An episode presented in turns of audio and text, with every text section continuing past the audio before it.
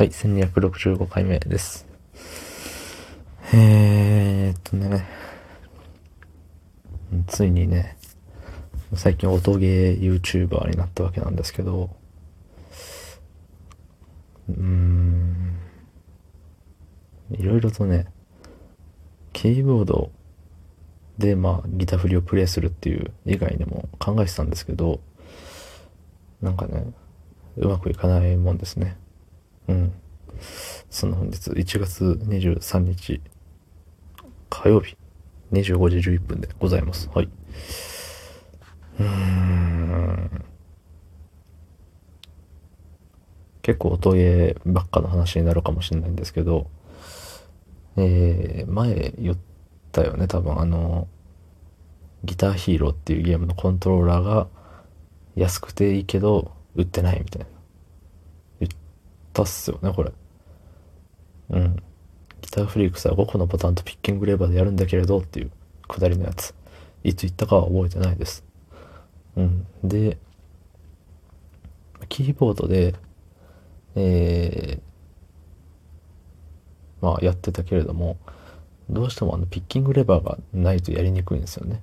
頑張ってあの、キーボードの点キーの0とスラッシュで、ね、えー、だましだましやってたんですけど、どうも安定しない。まあ練習しろっていう話かもしれないですけど、どうもね、安定性に欠けるなっていうところで、昔のね、ボタン3つしかない、えーコントローラー、ギターフリーのね、コントローラーを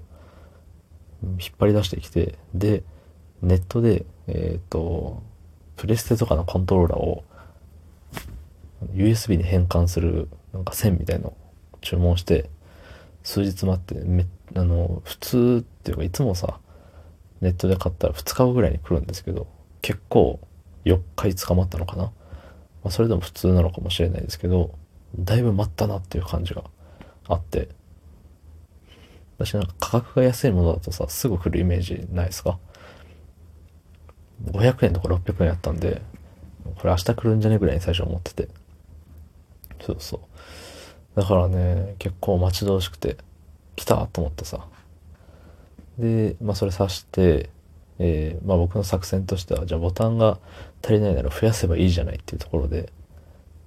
えーキーボードの、僕がキーボードを持ちます、その僕とキーボードの間に、えーギターフリのコントローラーを差し込みます。でもボタンは、えーギターフリのコントローラーのボタンは使わなくて、えーキーボードの、えー1から5をね、えーボタンに見立てて使って、ピッキングレバーは、えーそのキーボードより、キーボードの右側にはみ出した状態。うん。で、やれば、もう実質ボタン5個のね、コントローラーに進化するじゃん、つって。もうこれは革命だと思ってね、すごいウキウキしてたんですよね。で、差し込んでみたらさ、反応しないんですよ。ね、もうね、悲しみ。悲しみの極み。そう、なんかギタドラの、えーっと、そのゲームに対応してないっていうよりは、なんかパソコンに繋がれてないような、うん、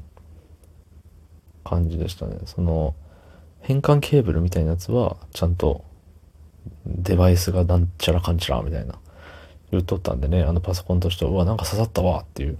感覚があったんでしょうけど、えっ、と、なんか刺さったわの先にあるはずのギターフリのコントローラーは、えっ、と、ないものとみなされていて、残念でした。はい。で、まあ、それだけで諦めるわけにはいかず、えっ、と、ビートマニア2デラックスのコントローラーもあるんですよ、実は。そう。だからもう、ピッキングレバーはないけど、あの、ビートマニアっつって、えー DJ っぽいゲーム。うん。で、DJ っぽさって言ったら、やっぱあの、お皿をキュッキュッキュッキュ回すじゃない。そう。そこを、じゃあもうピッキングレバーに見立てて、えっと、上下上下、上下にね、あの、キュキュキュキュってしたら、ね、ピッキングレバーみたいなもんやんと思って刺してみたけど、それもダメ。ね。これなんか、その、変換コードがいけてないのか、もうよくわかんない。そう、なんかすごい悲しみに暮れましたね。うん、悲しみに暮れた挙句もう、その悲しみを打破するにはもう財力しかないと思って、えー、4万円の公式のコントローラーをね、ポチっちゃいましたね。ありがとうございました。